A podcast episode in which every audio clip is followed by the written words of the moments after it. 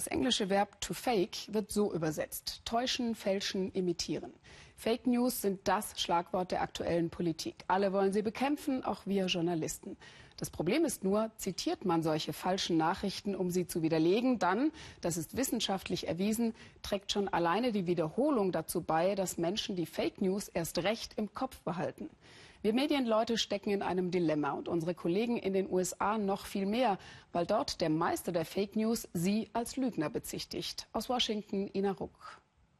Es war seine erste Pressekonferenz nach der Wahl. Zum ersten Mal trat er als gewählter Präsident vor die Medien, jene Medien, die er im Wahlkampf so oft beschimpft hatte. Das Amt würde ihn ändern, hatten viele erwartet und manche auch gehofft. Sie wurden eines Besseren belehrt. Die Website BuzzFeed ist ein versagender Haufen Müll. Was Sie da schreiben, das wird Folgen für Sie haben. Ihnen gebe ich keine Frage. Sie sind Fake News.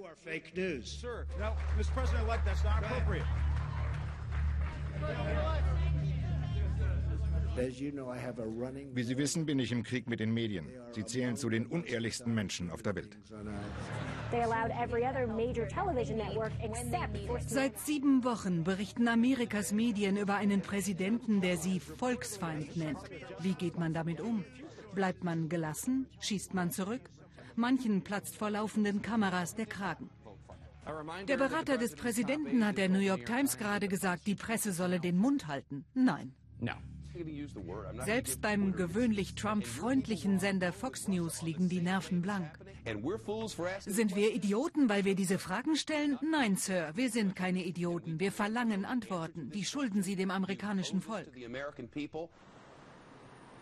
Es sei nicht leicht, einen kühlen Kopf zu bewahren, sagen sie beim renommierten Radiosender NPR. Doch genau den verlangen sie hier. Die Kriegserklärung des Präsidenten nehmen wir nicht an, sagt Nachrichtendirektor Michael Oreskes. Es ist sein Krieg. Er mag im Krieg sein. Wir sind es nicht. Wir sind bei der Arbeit.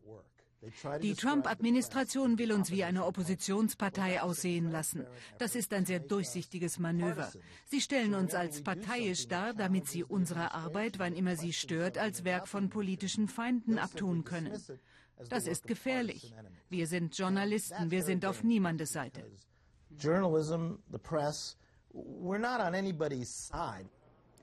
Die White House-Presse sitzt im Westflügel des Weißen Hauses. Alle großen Medien haben hier Reporter akkreditiert. Dass ihr Präsident sie als Feind sieht, ist neu. Und neu ist auch, dass sie jede seiner Aussagen jetzt einem Faktencheck unterziehen müssen. Berühmtestes Beispiel die Inaugurationsfeier. Links bei Obamas Amtseinführung sind mehr Leute als rechts bei Trump. Trump behauptet das Gegenteil. Dass das nicht stimmt, ist offensichtlich, doch sein Sprecher muss es verteidigen. Es war das größte Publikum einer Amtseinführung überhaupt. Punkt. Dann schickt Trump auch noch seine Beraterin Kellyanne Conway vor die Kameras. Die kreiert jenen Begriff, der längst für Trumps Umgang mit der Wahrheit steht. Alternative Fakten? Michelle Kosinski, die für den Sender CNN aus der Hauptstadt berichtet, nennt es anders. Lüge. Und das sei nicht parteiisch. Eine Lüge Lüge zu nennen, das ist objektiv, wenn du es belegen kannst. Und wenn du eine Lüge nicht aufdeckst, dann machst du deine Arbeit nicht.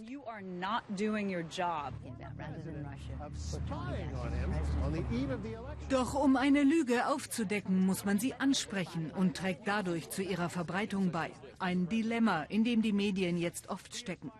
Etwa wenn der Umweltminister sagt, die Erderwärmung habe nichts mit CO2-Abgasen zu tun.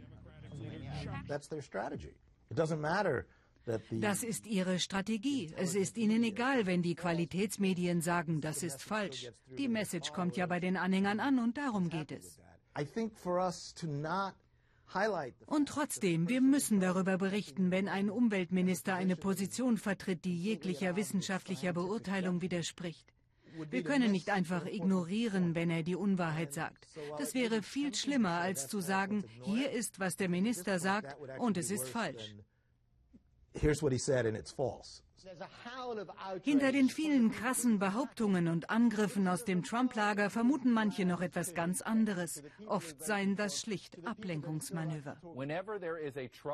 Wann immer es beunruhigende neue Vorwürfe gibt, zum Beispiel, dass Russland sich in die Wahl eingemischt hat, dann sehen wir 24, spätestens 36 Stunden später eine neue Eskalation an Attacken gegen die Medien. Vernebeln sei ein Teil der Trump-Strategie, sagen die Washingtoner Journalisten. Der andere nur wenig an Information herauslassen. Doch das, sagt Michelle Kosinski, sporne ihre Kollegen nur an. Die Leute werden weiter ihre Arbeit machen. Wenn man sie einschränken will, werden sie eben hartnäckiger. Informationen findet man auch bei anderen Quellen. Viele der großen Medien haben aufgestockt mit Rechercheteams, die Trumps Administration genau unter die Lupe nehmen. Die Kriegserklärung an die Medien könnte nach hinten losgehen.